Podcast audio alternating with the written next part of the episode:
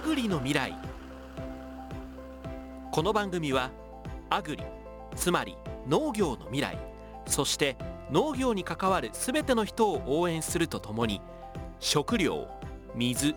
環境に関わる地球規模の課題解決に取り組むきっかけになる情報をお届けいたします。出演は日本経済新聞社編集委員吉田忠則さん。アシスタントは東京大学大学院生でフリーアナウンサーの岡田美里さんです。この番組は食料水環境を未来へ For Earth for Life 久保田と日本経済新聞社の提供でお送りいたします。食料は重い荷物を背負い今日も旅をする。それは作る人たちの思い。届ける人たちの思い。いただきます。食べる人たちの思い。さまざまな人の思いを背負って食料は今日も旅を続ける。久保田はその思いを大切につないで持続可能な食料システムを実現していきます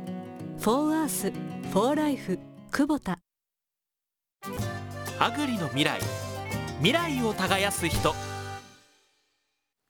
皆さんこんにちは。アグリの未来今月も始まりました。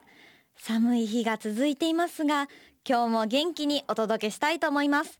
吉田さん今回もよろしくお願いします。はいよろしくお願いします前回は久保田さんのオンラインイベントグランドブレイカーズの会場での公開収録の模様をお送りいたしました。それにしても吉田さん無観客でのオンラインイベントでしたが久保田の皆さんとスタッフの皆さんの熱い思いが伝わってきてすごい熱気でしたよね。そうですね。目の前にですね、うんうん聞いてる人がいて何かこちらが喋るとですね拍手をされるっていうのは初めての経験でかなり緊張したんですけれども、でもさすがにあれですねあの山田さんですね、法人協会のトップという立場で、まあ、話すのもとってもこう慣れていらっしゃいますし特にそのお規模のですね経営をしていながら夢の中で畑に行ったらですね年がないっていうような夢を見てしまうと、まあ、こういうそのとってもこう苦労話がですね皆さん印象的だったんじゃないかなと思います。本当にそうですね。あの見てくださった方の人数も相当多かったらしく反響が大きかったとお聞きしております。緊張しましたがあのいい経験だったなと思っております。はい今回も頑張っていきましょう。頑張っていきましょう。ではまずはじめは毎回さまざまなゲストの方をお迎えし吉田さんと共にゲストの方を取り巻く現状問題課題などをお聞きしてそこから思い描く農業アグリの未来についてお話しいただくコーナー題して未来を耕す人です。本日は株式会社久松農園代表の久松達夫さんをお迎えしてお話を伺いたいと思います。久松さんは1970年茨城県生まれ。慶應義塾大学経済学部をご卒業後帝人株式会社を経て98年に農業へ転身。年間100種類以上の野菜を自社で有機栽培し卸売業者や小売店を経由せずに個人消費者や飲食店に直接販売する D2C 型農業を実践されています。生産販売プロセスの合理化と独自のブランディングで経営資源に恵まれなくとも補助金や大組織に頼らずに少数精鋭のチームが自分の足で立つ小さくて強い農業を標榜し他の農場の経営サポートや自治体と連携した人材育成も行っていらっしゃいます。昨年8月に公文社から発売された著書農家はもっと減っていい農業の常識は嘘だらけは増刷を重ねていて注目を集めておられます。久松さん今日はよろしくお願いいたしますよろしくお願いします。久松さん今日はよろしくお願いいたします。よろしくお願いします。前回のですね山田さんもそうなんですけれども久松さんもですね僕が農業取材始めてこれまた本当最初の頃に畑で知り合いになって取材を始めた方なんですけれども、まあ、この10年余りずっと久松さんからいろんなことを教えてもらって、まあ、ちょっとずつ農業の知識を増やしてきました。そうなんです。とか言って。もう本当にあの頃は私も農業を始めて間もない頃でもう五里夢中というか何が何だかわからないでやってましたけどもやっぱりその頃私もその頃から吉田さんと議論をしていることが自分の糧になっているのが今になってとてもよくわかりますね。これほどですね農業とか有機農業政策のことについてロジカルに語ることができる生産者っていうのは私は他にはまあ会ったことないですね。吉田さんが最初に出会われてお互いに切磋琢磨してここまで来たという感じが伝わってきます。そんなことないですか？とんでもないです。あ。教えていただく一方の10年余りです。とんでもないです。お互いに意見が謙遜し合っていますが。では早速質問の方に参りたいと思います。久松さんは小さくて強い農業をキーワードに掲げられていますがこの小さくて強い農業についてお聞かせいただけますでしょうか？はい。えっ、とこれは具体的にこういう経営スタイルが小さくて強いとかっていう定義があるようなものではないんですけれども今の日本の農業のように資本とテクノロジーが入ってきてまあ簡単に言えばやっぱり強いものが、えーどんどん強くなっていくというふうな産業の発展段階においてですねそれでもなおある意味そういうグローバルマーケットとは切り離された形で、まあ、自分の世界を築き他によらず自分の足で立つという言い方を僕はしてるんですけれども、まあ、自分の世界を実現するようなしなやかでしたたかな小さい農業のことを小さくて強いというふうな形で表現しています。あれですね小さい農業っていうふうな話をする場合に往々にして出るのは家族農業は大切もちろん家族農業の大切さは私は否定しないんですけどもともすると小さくて家族でやってることが素敵なんだよねっていう価値観からのメッセージは多いと思うんですよね。で久松さんの場合とってもユニークなのはですね資本お金を持っていて大規模にやるところっていうものはそもそも強いしそういう流れがあると。なんだけれども小さい農業っていうものにも価値があるし生き残りの戦略はあるんだよとこの辺がとっても久松さんのこう特色というかですね独自なところだと思います。まあ、例えば他の産業で言うと製造業にしても飲食業にしてもある時点からですね大きな資本が買収を重ねて河川化していくっていうことをどの国でもたどるわけですよね。でも、えーどんなにそういう河川化が進んでもやっぱり小さいお店の良さとか小さいものづくりをしている会社の良さそういうところにしかできないものっていうのはいつまでも残る。でそれは全体が甘くなることではなくより競争は厳しくなり小さい経営体の住む余地がなくなるんじゃないかという局面でこそ何クソと言ってやるプレイヤーが出てくるっていうのが私は健全な業界の発展だと思ってるんですね。で、えー農業もそうありたいと思うし特に私は24年前に農業を新規で始めた人間ですけどその頃に比べて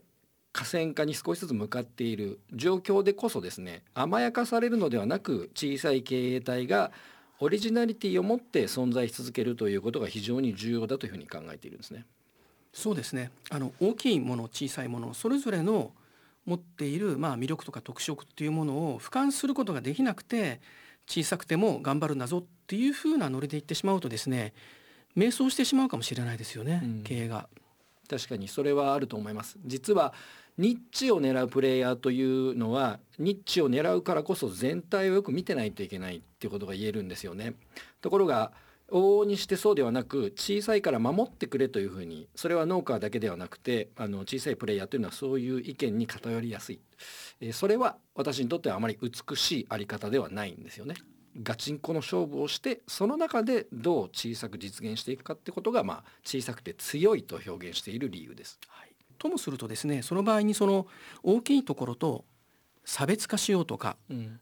特色を出そうっていうふうにこうクリアに考えてえーいこうとするとですねなかなか難しいんじゃないかそれに対して久松さんはむしろ曖昧であることっていうのが武器になるんじゃないかっていうふうに主張しておられますよね。はい、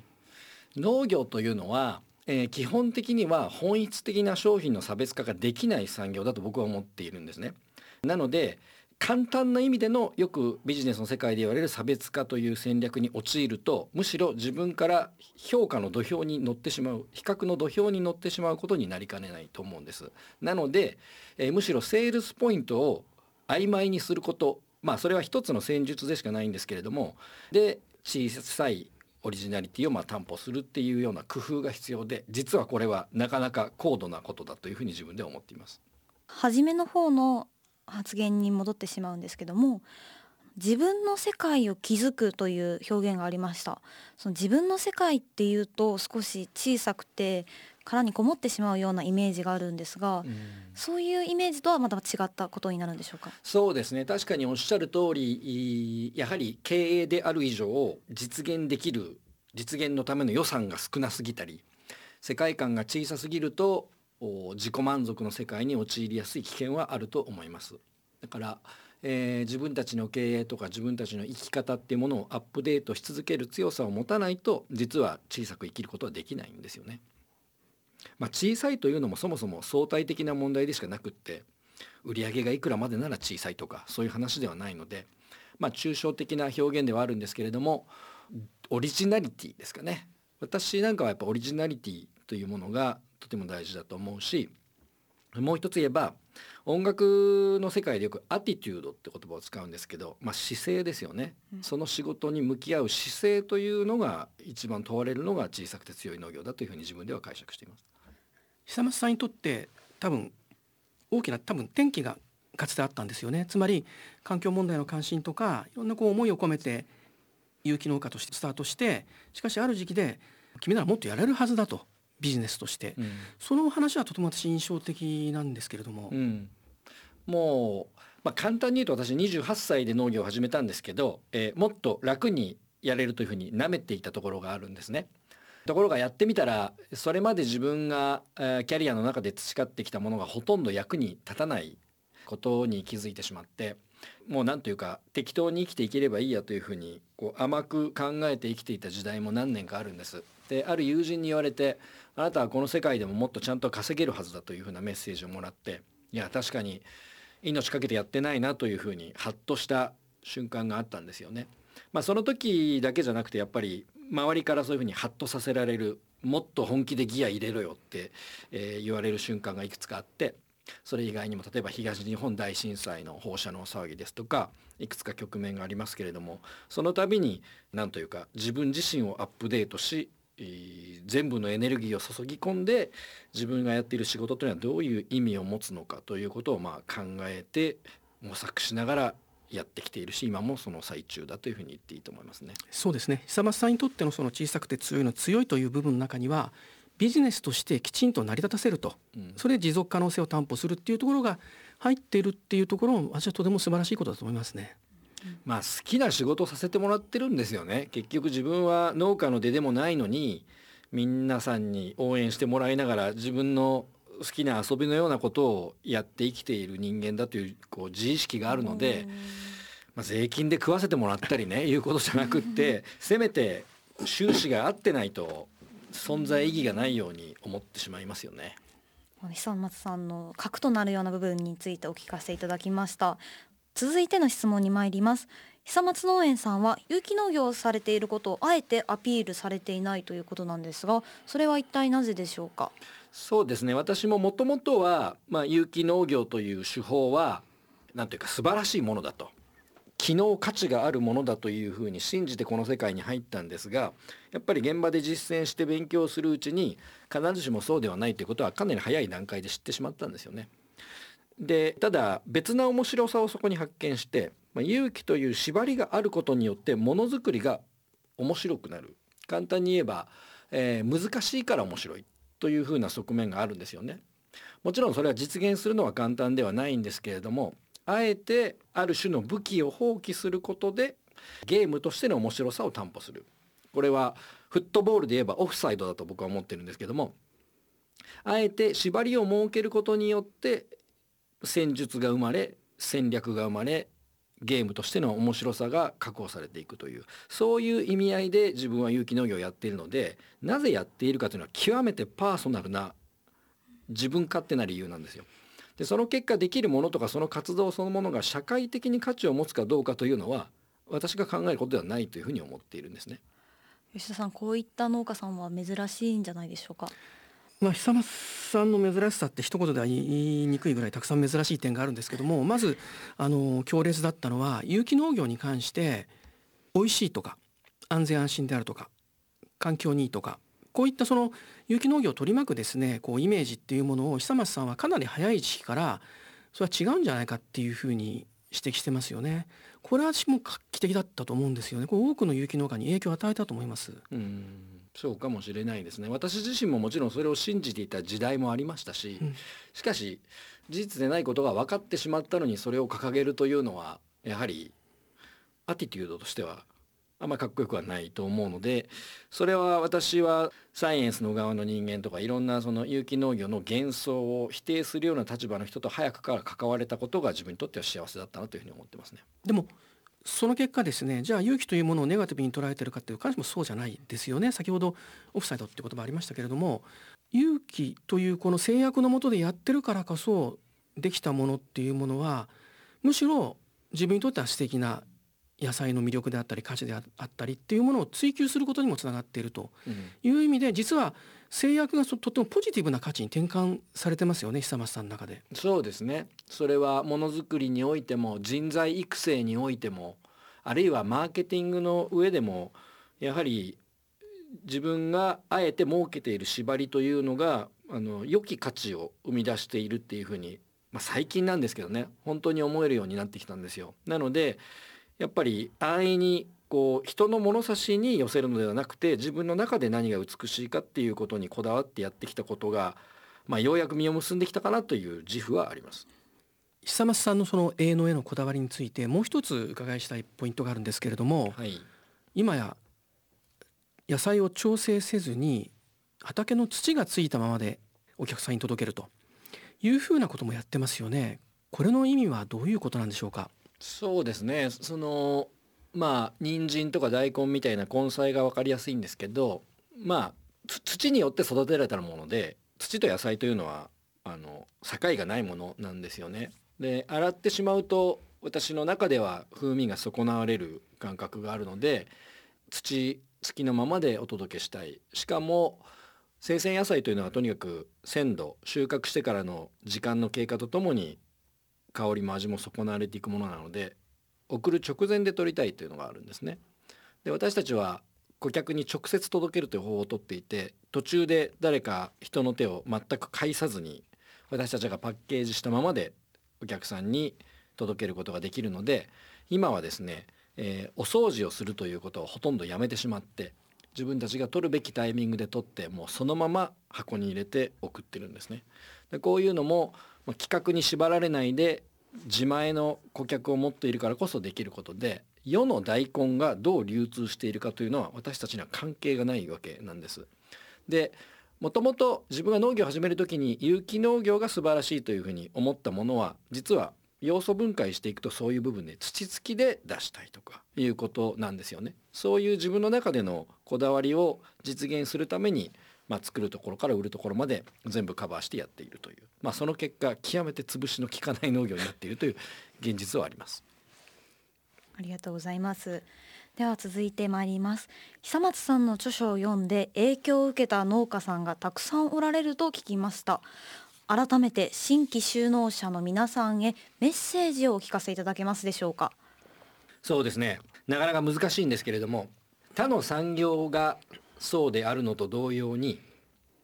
農業も新規参入というのはどんどん難しくなってきていると思います。例えば製造業でいうと1985年頃プラザ合意以降というのは河川化が進み新規参入が極端に減ったんですね。それはなぜかといえば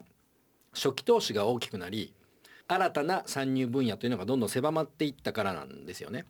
でそれと同じようなことが農業でも今起きていて特に個人で新たに参入して一定程度の成果を上げるというのは私が参入した二十数年前に比べて極めて難しくなっていると言わざるを得ません。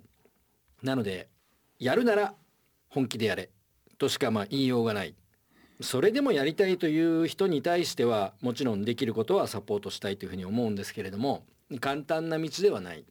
で私自身も延べで10人ぐらい農業で独立する人を育成してきましたけれどもまあ率直に言ってしまえば全員鳴かず飛ばずの状態、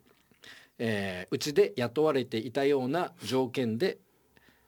そいつらが自分を雇えるようになるかといったら多分かなり難しいわけですよね。それは私が優れているからでなく時代状況が一番大きく寄与していると思うんですね。なので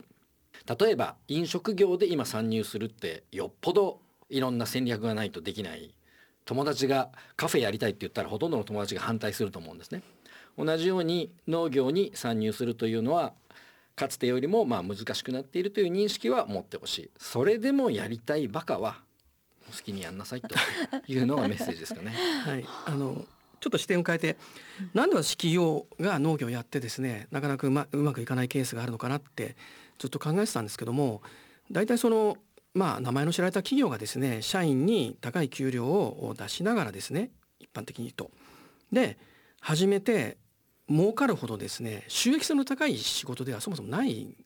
じゃないかと思うんですよね、うん、そうすると農業で頑張っていく人っていうのは久松さんも含めてなんですけども最初は必ずしも儲かってなくてもあるいはもしかしたら収入は減るかもしれないけれどもそれでも頑張っていけるっていうのはやっぱ結局ベンチャー的な資質というか発想を持ってる人でないとですねなかなか生き生きていかれないんじゃないかなと思うんですけれども、うん、いかがですかね？あのもちろん、えーと、大きな経営をしているプレイヤーの中には、えーと、きちっとした待遇と,、えーと、キャリアプランを社員にも提示できるような経営体もありますよね。二極化の中でもそちらの選択と集中をしてあの高い収益性高い生産性を確保している経営体がいることは事実で農業全体が生産性が低いということは言えないと思います。一方でベンチャーとしてやるのであればそれは例えば飲食業で独立したり美容師として独立したりする人たちと同様に、えー、右肩上がりで給料が上がっていくことが担保されるかどうかというのは分からないっていう前提でやらなきゃいけないと思うんですね。で私が言っている小さくて強い農業というのはやっぱそういうものでどこまで行ってもベンチャーどこまで行っても小商いの類のものなのでそこは生き方としても強く選択しなさいと私は言わざるを得ないすなわち、まあ、楽に生きたいならおすすめはしないっていう感じですよね。あの小商いって結構刺激的なキーワードですね。うん、まあ厳しくともまああの現実を知ってるからこそ本当に実感があるというか、まあ納得感があるメッセージでした。ありがとうございます。あの久松さんは行政機関とも接点をお持ちとのことですが、農政に対して何か言いたいこと、物申したいことはございますか？そうですね。まあ、物申したいことは1万個ぐらいあるんですけれども まあ私自身の経営に対して言いたいことは特にないです。私は、えーと、経営の上で行政機関とそんなに接点はないので邪魔してくれなければ全然構わないんですね。ただ、えーと日本の農業というのは先ほど申し上げたようにもっと豊かになるべきだしもっと強くなって大人の真剣勝負をすべきだというふうに私は思っているのでそれで言うとまあ簡単に言うとやっぱり今農家の数は多すぎて物は余っているのにプレイヤーが多すぎる状況であることは誰の目にも明らかなのでこの人口縮小社会ですよマーケットが右肩下がりで落ちていっているような状況においてこのぐらいの数しか基本的には生き残っていけないし、えー、そこに対して集中投資をしなきゃいけないんじゃないのというのはやはり、えー、政府が率先して言っていくべきだというふうに思っています。例えば地銀の数が多すぎるとか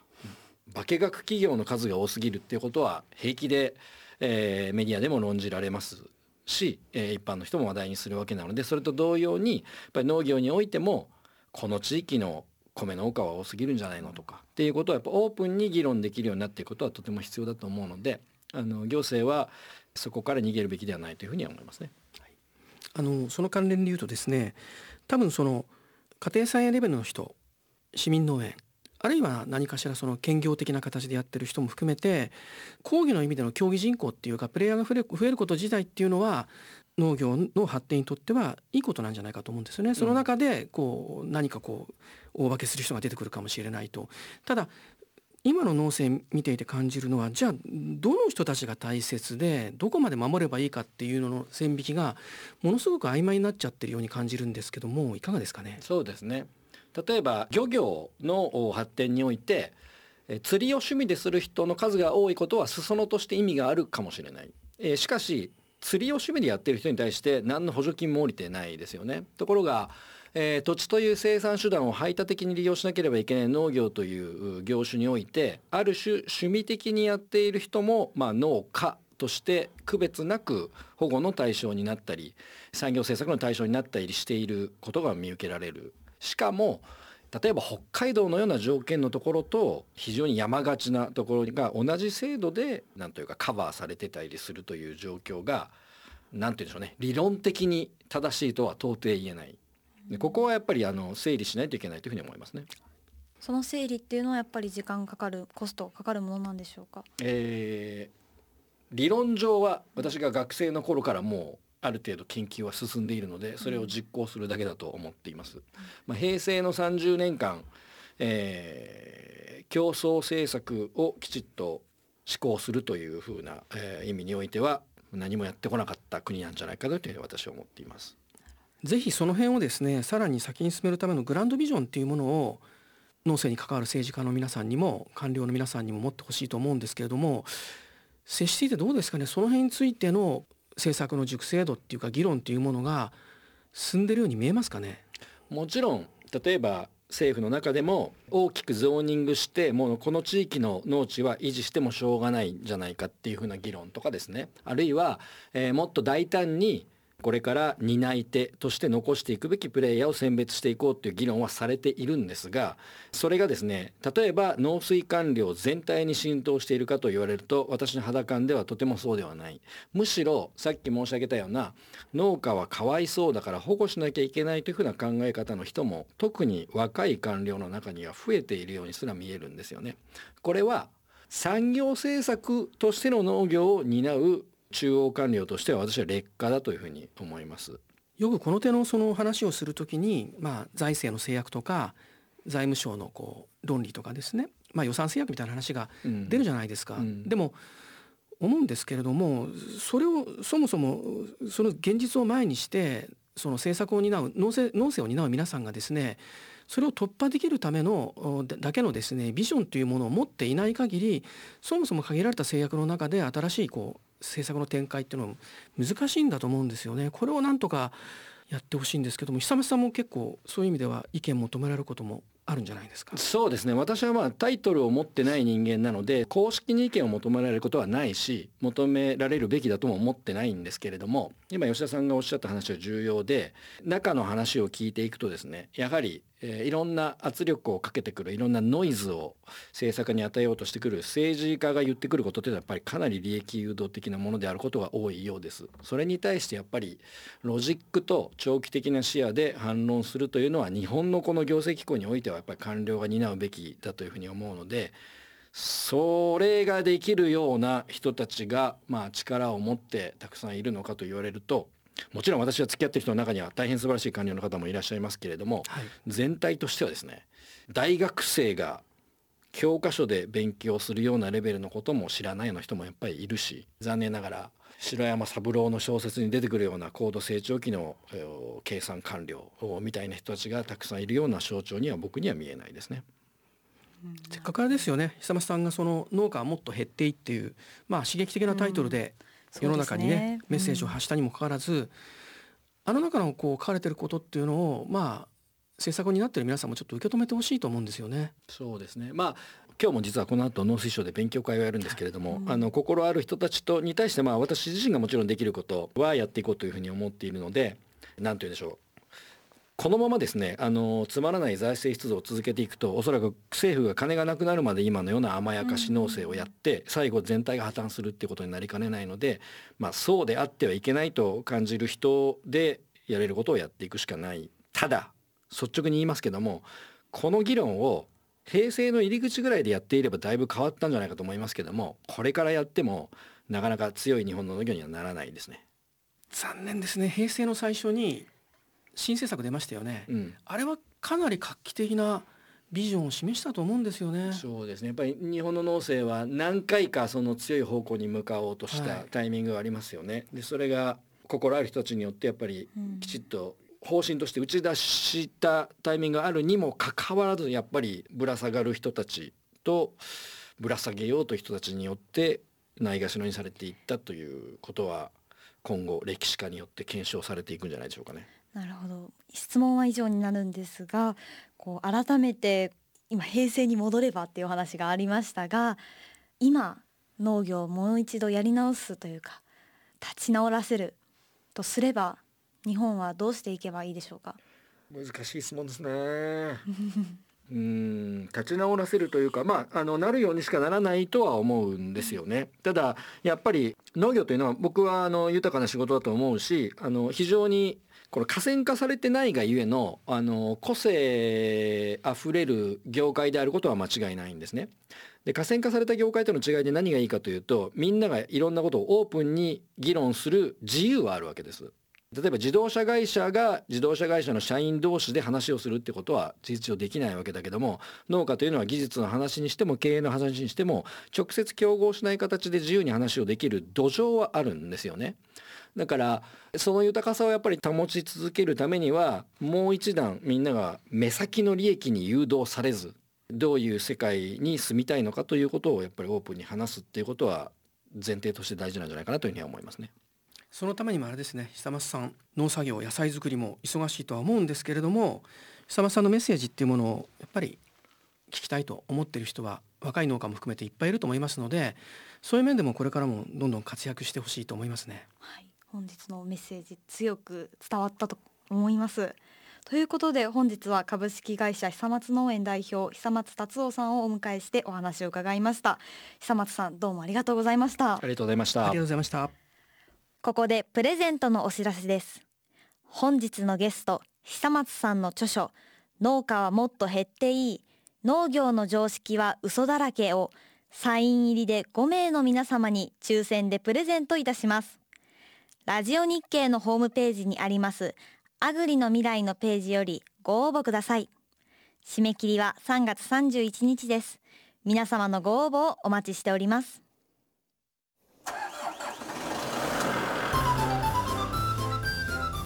アグリの未来。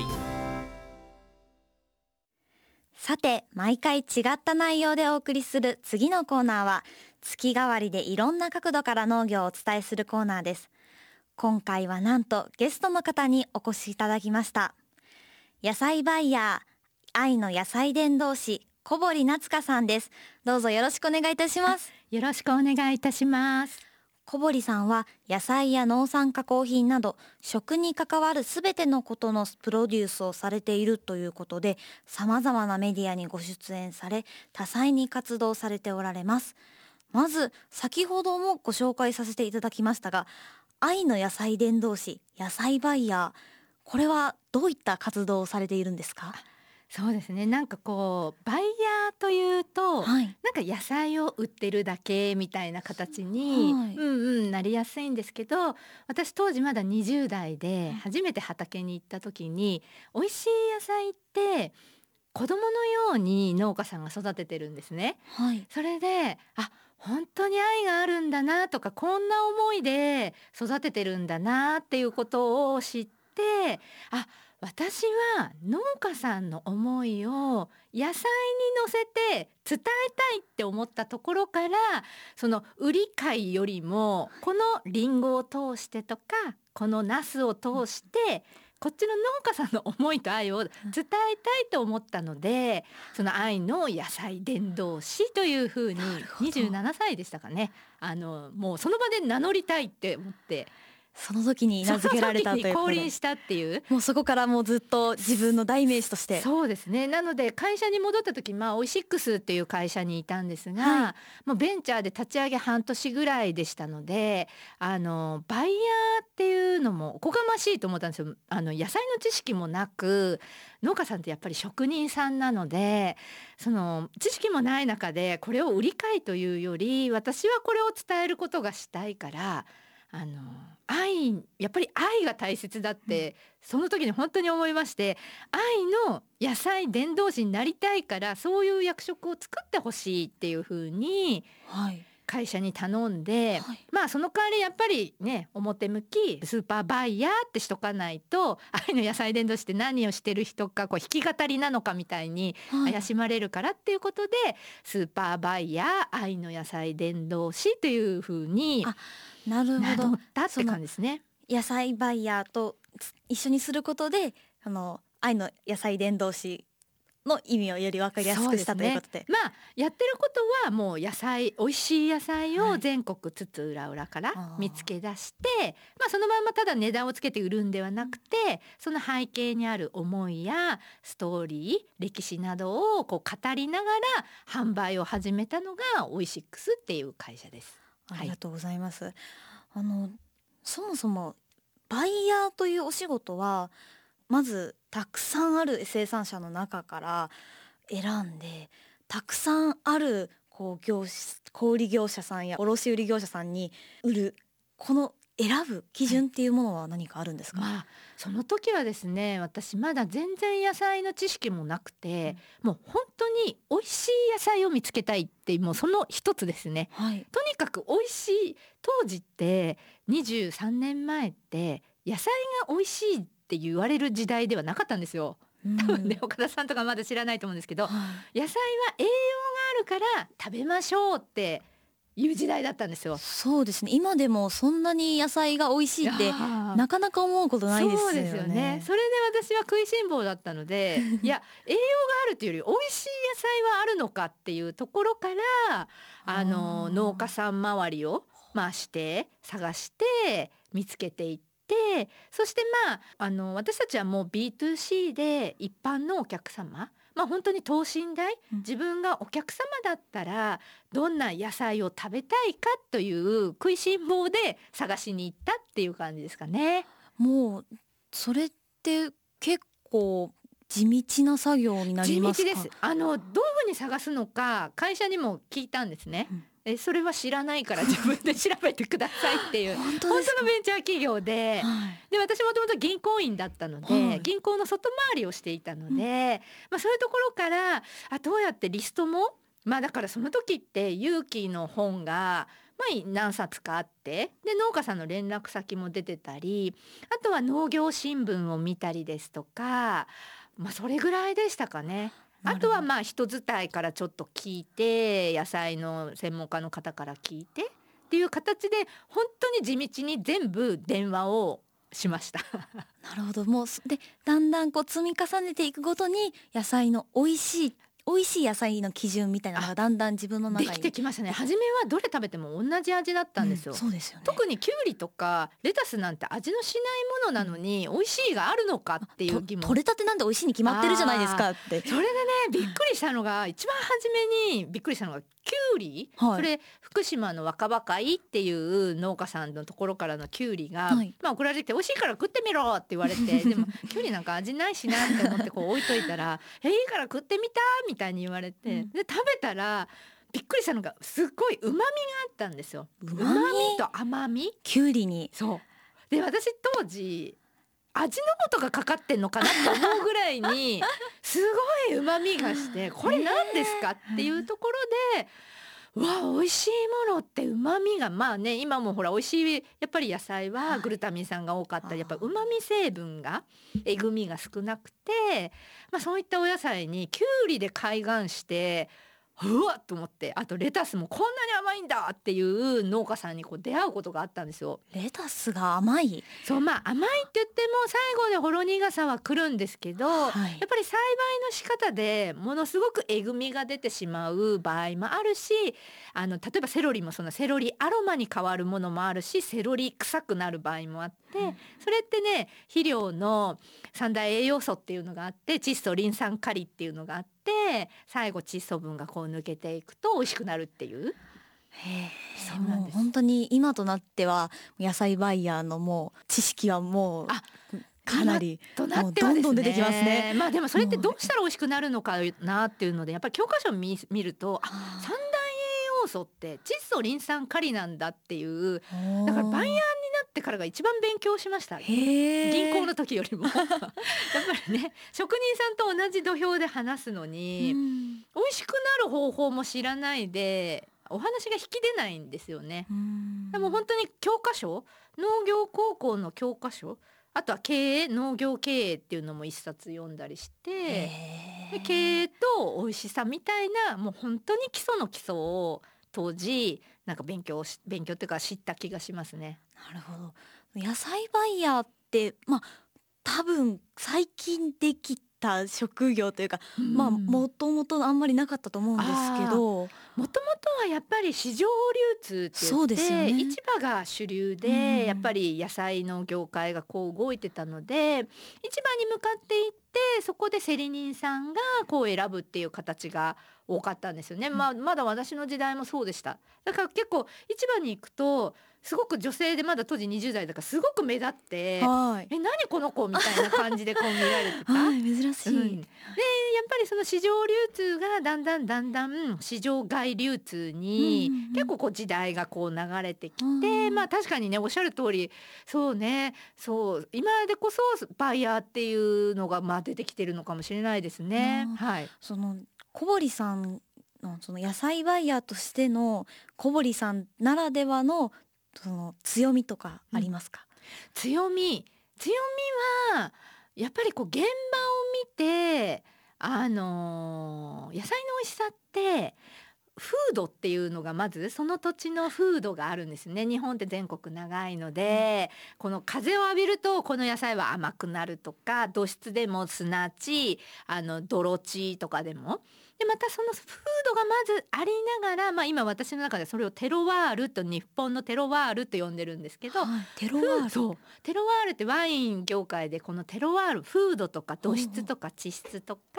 歴史文化。でその日本ってねやっぱり縦に長いのでいろんなテロワールがあるんですよ。小さくこう。うんうんでその風土テロワールとそこに農家さんがまたどういう栽培をするかであの野菜がこうできていくんですよね。でその野菜は土地の伝道師ということでそれをやっぱ知り知れる？実際現場に行ける。でやっぱ風土も感じる。農家さんと対話してその人となりを知れる。それを知った上でやっぱりこう野菜を見つけてこれるっていうのはすごく強みかなって思いますよね。この野菜だけ見てるとわからない部分がやっぱりできてる育ちを見てこれるっていうのは、まあ、何よりの強みかなって思います。なるほどもう今後野菜のことについてはもうすべて小堀さんに相談したいって思うぐらい もうすごいこの短時間でいろいろな知識を教えていただきました。そこで相談なんですが、はい、はい、そうだあの、はい、私上京してから5年になります、はいはい。あの大阪に住んでいた時はまあ、結構田舎の方だったので、はいはい。母が道の駅とかで、はいはい。まあ、割と新鮮な野菜を買ってきてねあの美味しく食べていて好き嫌いとかもあんまりなかったんですよ、はい。なんで今は一人暮らしで、うん。都内に買った野菜がうん。本当に美味しくなくて、うん。あんまり野菜を食べなくなってきたんですね。あそれは残念。そこで、うん。そういった都会暮らしの人だったり一人暮らしの学生だったりそういった人におすすめしたいこの都内でも手に入りやすかったり、まあ、新鮮だったりする、まあ、その野菜を手に入れやすいアドバイスなもようなものとあの伝えしていただけますか？そうですね。今まああのまあ最近ねその道の駅とかもありますしあとは結構通販でもね食べ直さんとかポケマルさんとか直接農家さんからも買えるね仕組みもあるんですけれども結構忙しい方とかだとやっぱりこう自分で作るとかそういうのも難しいとなると、まあ、東京でも結構その産直で使ってるこうレストランとか結構あるんですよ。ね。そうそうそう。うだからなんか若い子がこう自分でお料理するってなかなか難しかったりまあ、取り寄せるんだったら本当に今ね直でつながるやっぱりそういう通販型のがありますし、まあ、あとは道の駅とかにちょっと行った時に行く。とやっぱりこう農家さんの顔の見えるというかねなんかそういうコーナーも今あるんですよね。はいうん、だからなんかそういうところもで自分で作るのもそうですしあとレストランでもそういった地場産直のものを使ってますとか農家さんの誰々のものを使ってますとか、まあ、そういったところに食べに行くっていうのもいいのかなと思ってます。あーなるほどまた特に一人暮らしだと野菜をこう買ってもはい、使い切れないんですよね。うんうんうんうん。でもう大概残り冷凍してはい。もうしなびた冷凍の状態で半分以上使うっていうことになってしまうんですが、何かアドバイスいただけませんか？そうですね。野菜ってねもう毎日毎日日々こう弱っていくというか実は生き物だっていうことをあまり、ね、お魚だとお刺身今日中に食べようってあるじゃないですか。でねはい、でもお野菜も毎日毎日エチレンガス呼吸をしてるのでどんどんどんどん鮮度って本当に悪くなるんですよね。そうだから、せっかく買ったからには本当にやっぱりその日まああの熟して美味しくなるものもあるんですよ、お芋とかでんぷん質が入ってるもの。でもこうフレッシュなものはやっぱりその日に食べるっていうのがすごくいいんですよね。まあでも食べ方とするとまあねまあ難しいですよね。なんかまあサラダでもそうですし、まあ、ジュースでもジュースって言ってもなかなかしないじゃないですか、ただ私は本当にものすごく野菜を毎日食べていくんですよ。羨ましい。もう本当に美味しい野菜ってただ切って、まあ、ただ和え物を塩麹で混ぜたりだとか、はい、本当にただ切ってねちょっとこうドレッシングかけたりでもすごく美味しいので、ねなんかこの毎日魚と一緒だよっていう感覚も持たれると、こう毎日食べようっていうのはなりますよね。あと私は女性に言いたいのは岡田さんみたいにね、はい、こう今若い方、うん、何よりも綺麗になれる。そうなんですよ。酵素と私あの48歳なんで白髪一本もないんですよ。これ全然染めてなくって。すごい素敵ですね。やっぱりこうスタイルもやっぱり野菜種になっていくと。うんあのー、体が変わってくるんですよね。それってやっぱり私すごく忙しくしてるんでやっぱ肉食とかあの炭水化物にこう走りやすくなってってたんですけど、やっぱお野菜が主にしていくと綺麗になれる。でなんかそういう感覚を持ってると野菜食べようみたいなのはなりますよね。普通にサラダとか蒸したやつだけとかでもいいんですけどね本当におっしゃる通りで私一人暮らしでもう野菜を食べない生活が続くともうニキビがポツポツポツポツ出てきて 実家に帰ってこう野菜いっぱいの食事を食べるとそのニキビが一気に消えるんですよ。でこの野菜のありがたみを本当に感じるんですけどあの先ほどお話ちょっと出ていて、はい、あの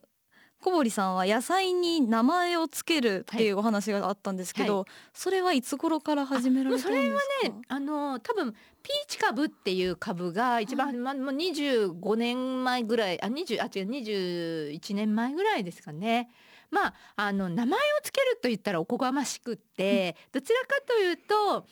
ピーチ株と出会った時それ春株だったんですけど、畑に行ってまあ本当に桃のように当時私がバイヤー活動した頃ってみんなほうれん草はほうれん草株は株で売られてたんですね。はい、それでそれ春株をあの食べたんですけど、うん、食べた瞬間に桃みたいって思うぐらい柔らかくてジューシーだったんですよ。へえ。そうそれね千葉の富里の田中さんっていう方なんですけど、でもう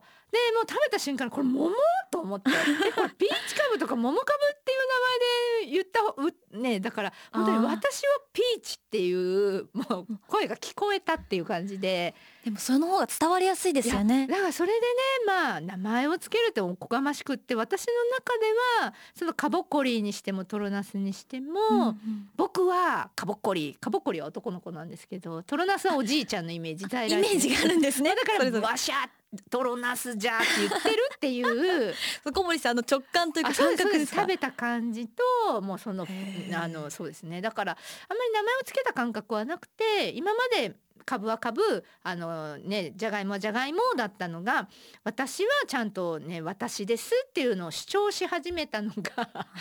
私に対してあの株がね主張してくれてたのを聞き取って伝えたっていうだけです。いやあの最初に農家さんが自分の作った農産物を自分の子供のように愛していてっておっしゃっていましたが、小森さんも自分の子供のように愛していらっしゃいますね。そうですね。私自分も13歳の子供があの男の子がいるんですけど、はい、あの子育てと一緒で、あの野菜ってね、あの自分私も自分を見てるようで不揃いな野菜っていうのがまず美味しくする時こう出てきたんですけど、不揃いって言われると自分も不揃いって嫌だなって思ったんですね、うんうん、そのピーチ株ももともと黒い株だから売れないって農家さんが言ってた黒いっていうか白いんですけど、はい、皮が薄いから桃みたいに柔らかくて美味しいから市場で評価されなかったと。で黒い株で売れないって言われててで私はやっぱり自分もなんかこうねなんかこう否定じゃないですけど、銀行を辞めてあの自分の生きる道ってって思ってそんな野菜業界行っても収入も全然良くなかったですし、その時にそのピーチ株に出会った時に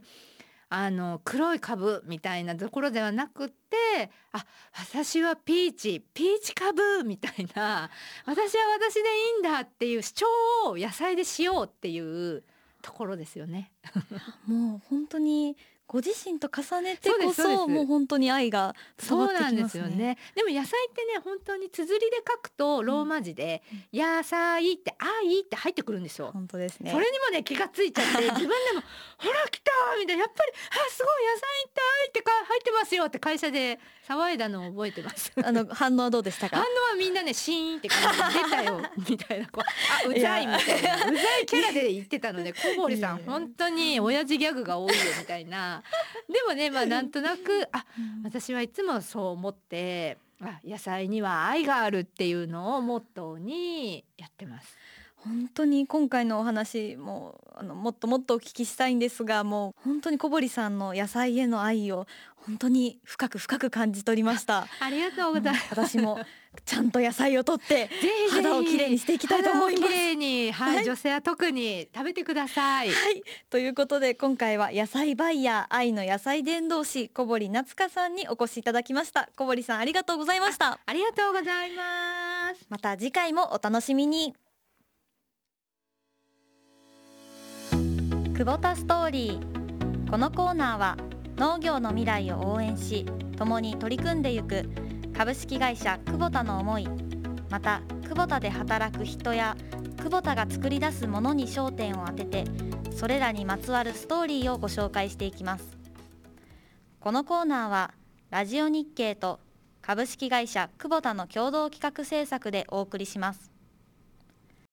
今日は前回に引き続き株式会社久保田代表取締役社長北尾雄一さんへのインタビューの後半をお送りいたします。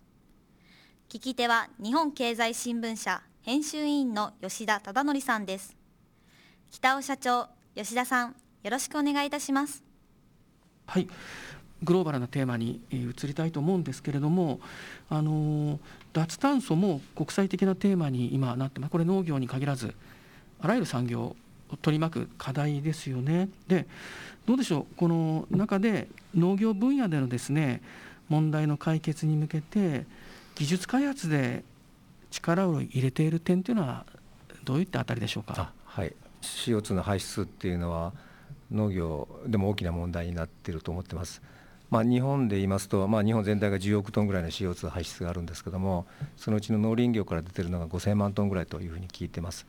ただその5000万トンのうちにですね我々の農業機械、まあ、トラクターとかコンバインのエンジンから排出されるというのは実は200万トン300万トンぐらいなんですよね。で実際は田んぼとか畑からメタンガスが出たり日窒化酸素が出たりですね。いわゆる、えー稲わらなんかをすき込んでそれが水を張った後にですねメタン菌が出て、まあ、嫌気性のですね、まあ、それによってメタンガスが出るとかですね。それから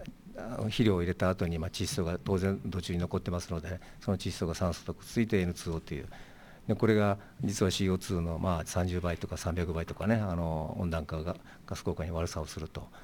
いうことであります。で我々クボタとしてはまずは我々自身のそのエンジンこれを CO 出る排 CO2 をです、ね、排出をまあ減らすべくですね、まあ、電動化それから燃料電池ですね FCV でそれからバイオ燃料のを使ったりとか、まあ、その先にはですねあの合成燃料ということも考えています。ただあの自動車と違って農業機械っていうのは、まあ、一日中フルパワーで作業しますので今のあのバッテリーの技術でいきますと、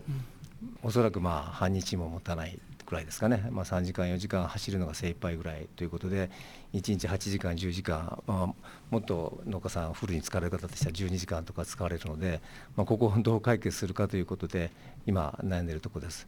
でまあ、とりあえず我々としてはあの20馬力クラス、まあ、軽作業をしたいとするところでは、まあ、あの電動トラクターというものを開発して、えーちょっと海外の方ですけどもそこから上司をし始めるところです。あそうですか、はいどのぐらいの時間使い続けえー、ることとが今大体、まあ、フフルで34時間ぐらいですね。34時間ぐらいしか使えないんですけども、まあ、急速充電でね昼休みに急速充電で1時間ぐらいでまあ充電ができるようになってきてますので、まあ、それで作業を午前やって昼休み入れて、まあ、午後やる、まあ、そういったことはできるかなと。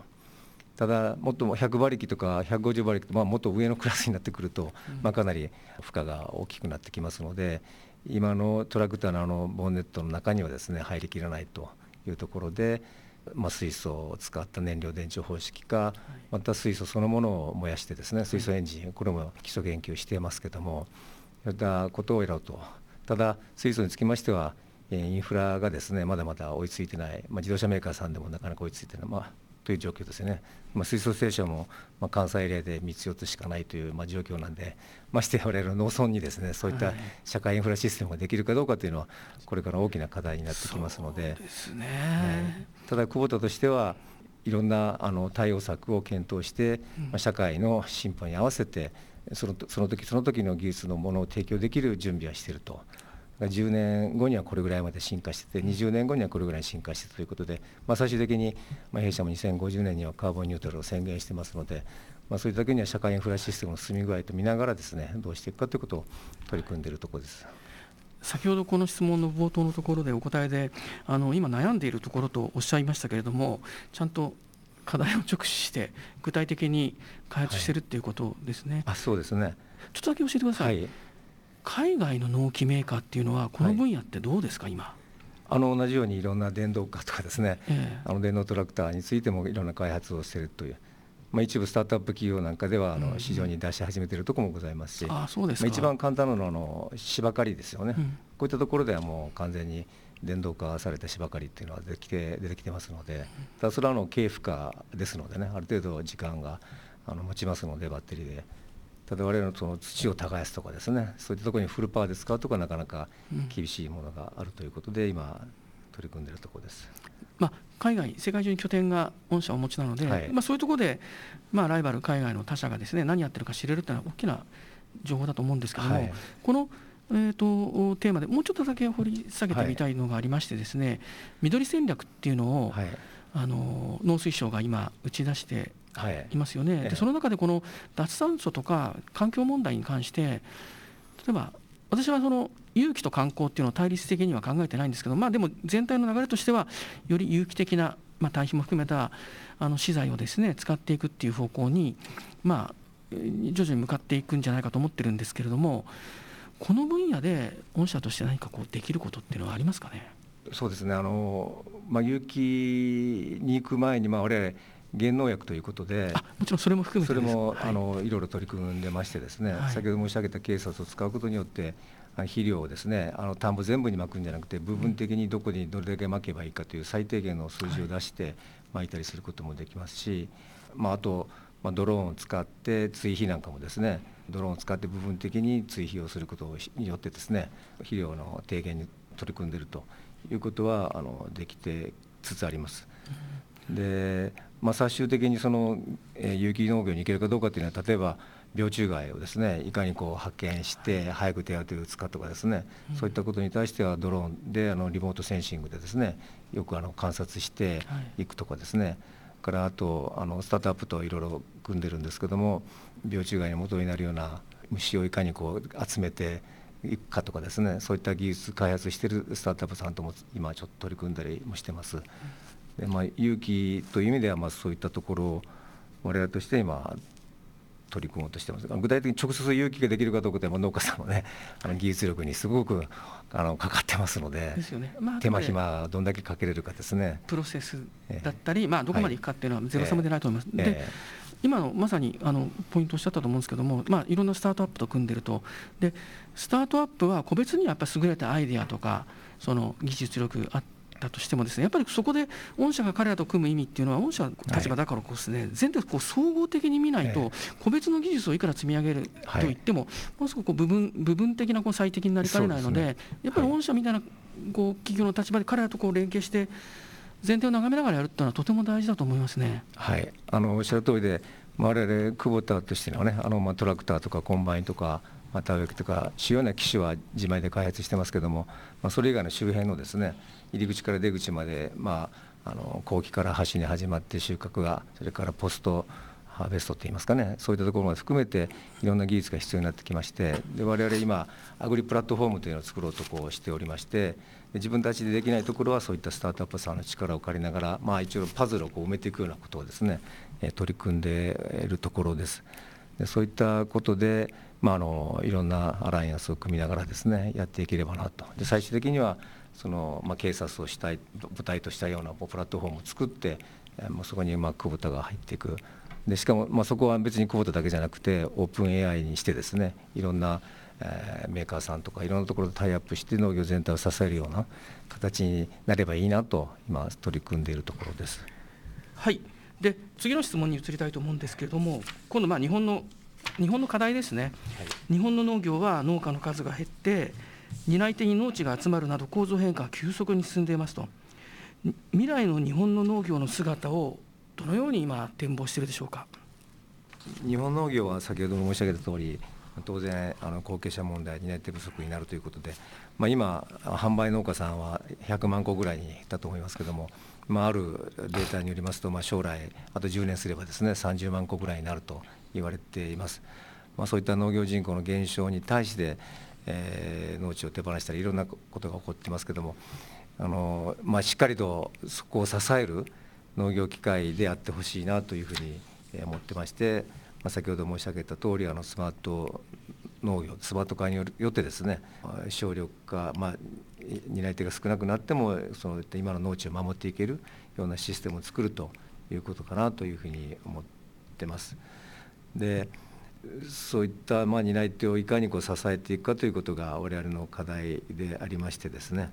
でそれに対してさ先ほど来申し上げているスマート農業また警察を使うことによって生産性向上とか補助面積の拡大に対してあのデータ IT を使ってですねしっかり守っていけるような、え、社会実装をですねこのスマート農業の社会実装を進めていきたいというふうに思ってます。でまあ、それがしかもその農業がですねあの魅力ある農業でないとまた儲かる農業でないとあの皆さん入ってこれないんで、まあ、そういった儲かる仕組みもですねしっかり入れていかないといけないかなとでそれはやっぱり品質とか収量とかですね、まあ、そこをしっかり上げていくような、農業に貢献できるものをあの我々として提供できればなというふうに思ってます。はい、どうでしょうそのもう現場に密着したその農業関係の企業としてですね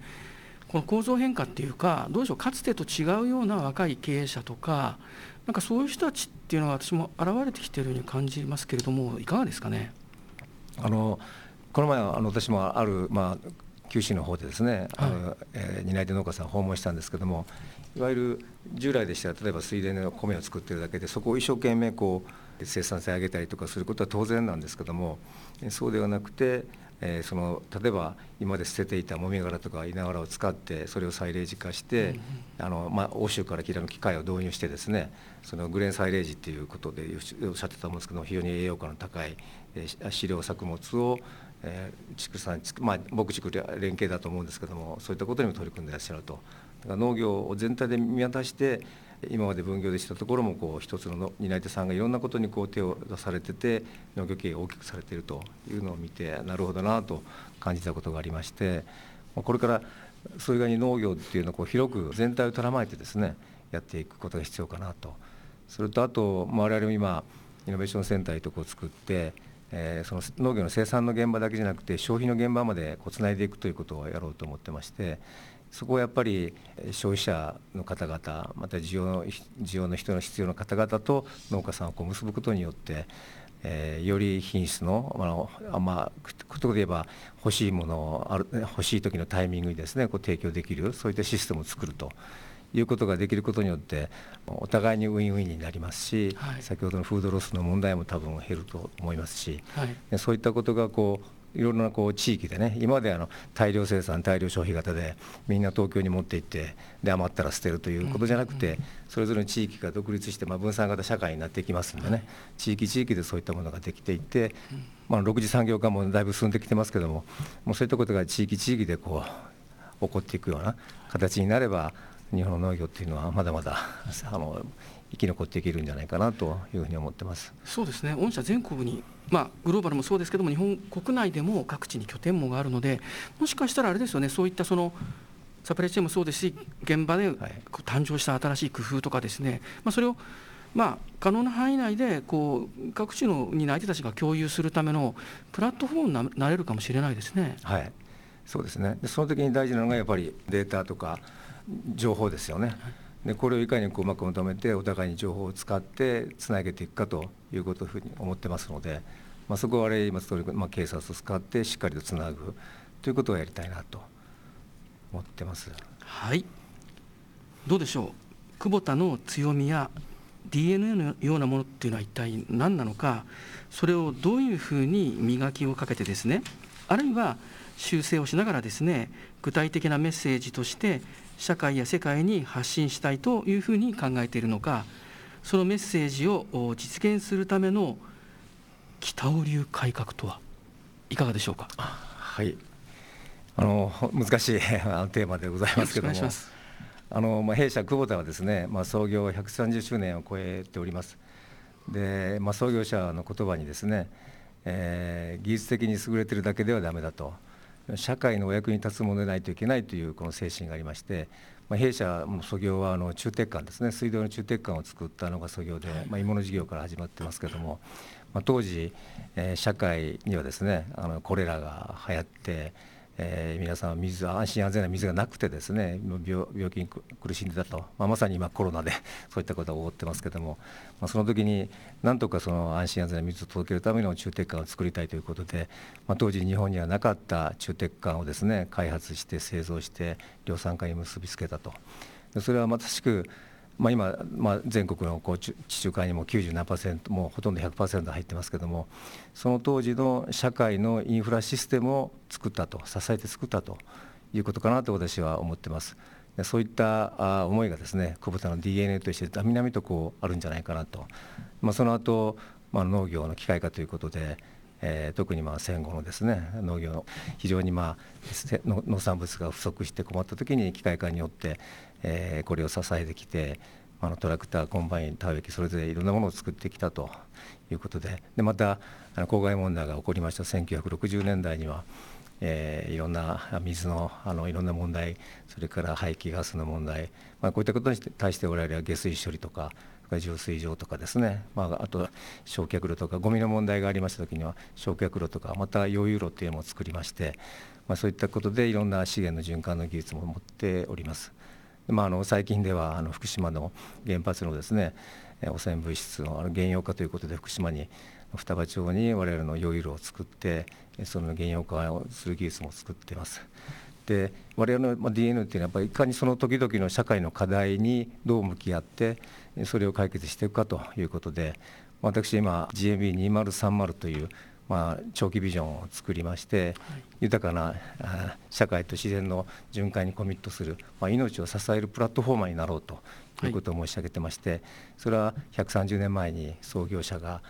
社会インフラシステムを作って支えるんだというその DNA をですね今の新しい社会に置き換えてどうするかということを考えていきたいと。で今いろいろご質問いただきましたように、まあ、農業大きないろんな問題を抱えてましてこのシステムをどう作るかということとで我々あの水の事業それから環境の事業をやってます。で今の日本の社会を見ますとですね特に地方の中小の自治体さんはですねあの下水処理とか浄水場の処理なんかそういったところでも専門職の人がどんどん減っていってもうこれからそこを支えられないと、えいうことが起こってきてます。でそういった時に地方の問題を見た時にその今我々取り組んでいるのは、まあ、安心安全な食料生産だけじゃなくてまあ、資源循環いろんな下水我々下水汚泥とかこういう処理装置処理をする装置を持ってますし、えー、先ほど汚泥処理もできるんですけども、えー、今例えば農業で一番問題になってますあの肥料を作るためのリンが、リンがですね足りないと。で実は下水の汚泥の中にいっぱいリンがありまして我々としてはその下水汚で集めてきて、ガス化処理をしてですね、まあ、あの肥料を作るため肥料を作ったりとかそういうこともやってますし一つのこの農村地帯におきましていろんなこの技術をあの組み合わすことによって農業の残差物もそれを資源循環することによって肥料化したりですねまた稲わらとか今あのある大学と取り組んでいることは稲わらをこう埋め込むことによって先ほどメタンガスが出ると申し上げましたけども埋め込むんじゃなくて集めてきてそれをあのガス化処理してですねあのバイオタンで炭素にして戻す戻してそれ以外のところは熱とか電気に変えるとかですね。でまたある触媒を使ってそれをあの水素とかに変えてですねグリーン水素を作っていくといったことには取り組んでまして今まさに久保田が一番これからできるところは我々の農業それから環境水のこう技術を使って地方自治体の中であの資源循環を考えたあのビジネスっていうかなあの社会のシステムを作れるんじゃないかなと。スマートビレッジ構想って呼んでるんですけどもこれからエネルギーもですねあの自然のエネルギーがあのグリーンエネルギーが必要になってきます、まあ、そういったことに対してあのがメタンガスを使ったエネルギーを取り出したりとか水素を使うとかですね。その自治体の中であの循環するようなシステムを作っていけるのが強いんじゃないかなと。だから決して農業だけじゃなくてそういったあの廃棄物とかそういったものも使って循環するようなシステムを作っていく、まあ、そういったことをやっていくのがクォータらしさじゃないかなと思ってまして、まあ、そこを社会の課題をつなげていってでその 解決するにはやっぱり一番データとか IT システムが必要になるということで、まあね、いろんな今スマートシティ構想いろいろありますけども私は、まあ、久保田としてはスマートビレッジ構想を打ち立ててですねそこをしっかりあの社会の課題を解決できるようなあの技術開発なり、まあ、システムを作れることがやっていけることじゃないかなとあの今考えているところです。はいあの歴史のですね長い企業っていうのはまあ往々にしてですねその長い積みこの歴史があるがゆえにですねこの時代の変化の中で自分たちのこのやってる組織テーマあ事業っていうのはですね本当時代にとって必要なのだろうかっていうふうなことを、まあ、感じるような局面っていうのもあるのかと思うんですけども御社の場合もともとこの創業からやっておられる水水処理とか今キーワードとして出てきた資源循環とかそしてあの食料や農業のこの分野これ時代のこの本丸のテーマですよね。はい、なのでずっとこうやってきたことをですねまあある意味こう正面からですねぶつけてこう大きな課題に取り組んでいくことができるっていうのはまあちょっと変な言い方ですけど会社にとってもそうですし、はい、社員の皆さんにとっても幸せな状況なんじゃないかなと思いますね。そうですねあのあの弊社まあ、社員がですね、まあ、入社する動機の一つがやっぱりあの環境自然問題、はい、まあ、農業の問題こういうことを解決したいと思って入ってきてくれる社員が多くいます、まあ、そういった人たちの思いをこうつなげていってやりたいなと。まあ、弊社は、まあ、私も開発をずっと昔トラクターの開発やってましたけどもいつも言ってるのは、まあ、地上数メーター上と数メーター下の GAFAM になるということをまあ社内で申し上げてまして、我々はその地上数メーター上と下で130年の歴史でいろんなことを経験してそこにいろんな情報データがあるんですよね。農業もそうですし中鉄管を埋め込んだり環境問題を解決したりそういう技術は皆持ってるんですけどもただこれをつなぎ合わせてデータ化してでこれをいかにうまくつなぎ合わせることによって先ほど申し上げた資源循環とかですね農業生産とか次の新しい社会に貢献するようなシステムを作っていけるとそこはしっかり久保田が取り込んでしかも農業だけじゃなくて先ほどおっしゃられたように農業の残差物から資源循環もしていくし林の解消して肥料も作るとか水環境の方からも関係してくるとかですねそういったことも全部あの関係してくるこれから世の中になっていくと。で先ほど言ったメタンガスも回収すればエネルギーとか熱や電気にも変わりますし廃棄物も回収すればレアメタルとか有化物を作ることができるしでまた水素を作り出してエネルギーにも変えれるともちろん弊社1社ではもちろんできるものではございませんけども、まあ、そこにしっかりと、まあ、久保田のシステムを作ってですね、まあ、社内というのはそこに久保田がいてくれてよかったと いう会社を目指してですねあのやれたなというふうに今思っているところです、はい、事業の今後の展開を引き続きウォッチしていきたいと思っています。北尾社長吉田さんありがとうございました。ありがとうございました。ありがとうございました。久保田ストーリー今日は株式会社久保田代表取締役社長北尾雄一さんへのインタビューの後半をお送りいたしました。聞き手は日本経済新聞社編集員の吉田忠則さんでした。アグリの未来。この番組は毎月最終金曜日朝8時1分よりラジオ日経第2放送で。その次の週の火曜夜7時からは第一放送でもお聞きいただけます。ラジコでも全国どこにいてもお聞きいただけます。ポッドキャストでもラジコでもアグリのミライをお楽しみください。また番組ノートでは番組のスペシャルコンテンツもお楽しみいただけます。ノートアグリのミライプラスで検索してください。アグリのミライこの番組は食料水環境を未来へフォーワースフォーライフ久保田と日本経済新聞社の提供でお送りいたしました。